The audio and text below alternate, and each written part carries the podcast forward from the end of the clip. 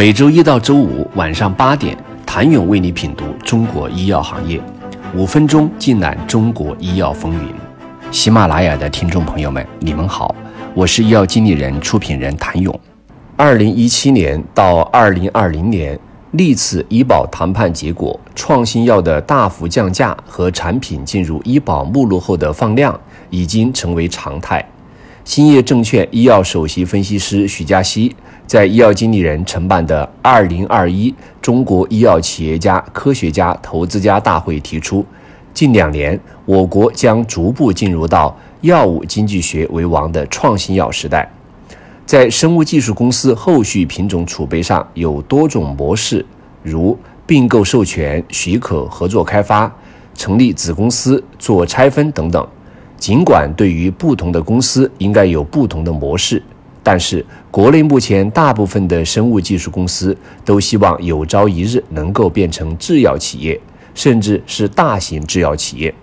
但在这个过程当中，企业还有不少方面的能力缺失。在研发立项上，生物技术公司反应比较快，在部分靶点上的理解比传统制药企业更好。但到了临床注册阶段，与监管部门的沟通、临床队伍的管理方面能力就会差一些。生物技术公司在生产和销售环节的短板就更明显。目前，我国还没有形成生物技术公司和传统制药企业之间良性合作的格局，因为大家都还想自己做成制药企业。而在海外，大药企与生物技术的合作已经成为惯例。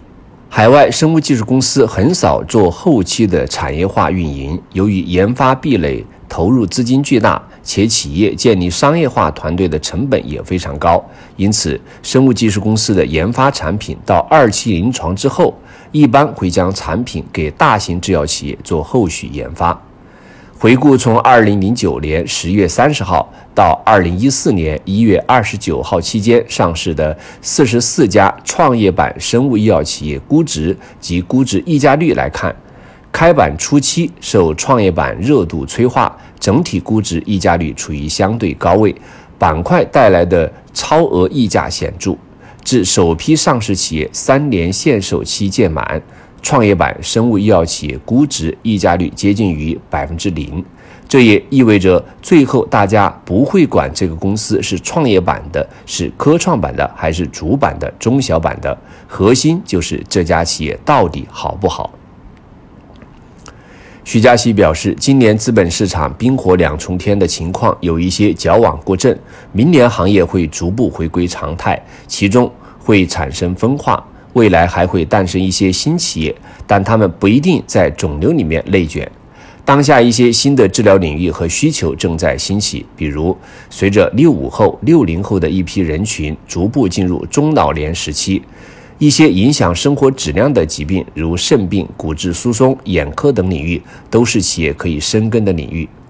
而那些做得好的公司，始终能融到钱。在产业化上、研发进展上低于预期的企业的压力就会比较大。另外，在头部基金和二级市场，甚至出现了十人的买方团队和接近二十人的卖方团队。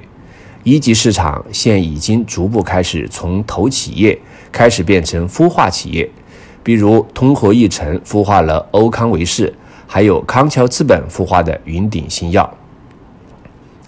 可以说。整个创新药的估值体系会逐渐成熟，从产品的临床价值、竞争饱和度、市场格局跟门槛，以及整个 IP 导致的产业的品种的生命周期，能给出更好的、更准确的估值。在这个过程中，企业也会找到不同的生态位，一些生物公司会变成大型制药企业，而剩下一批专精特新的企业。可能通过 license out 的方式来实现持续发展。谢谢您的收听。想了解更多最新鲜的行业资讯、市场动态、政策分析，请扫描二维码或添加医药经理人微信公众号“医药经理人”医药行业的新闻与资源中心。我是谭勇，明天见。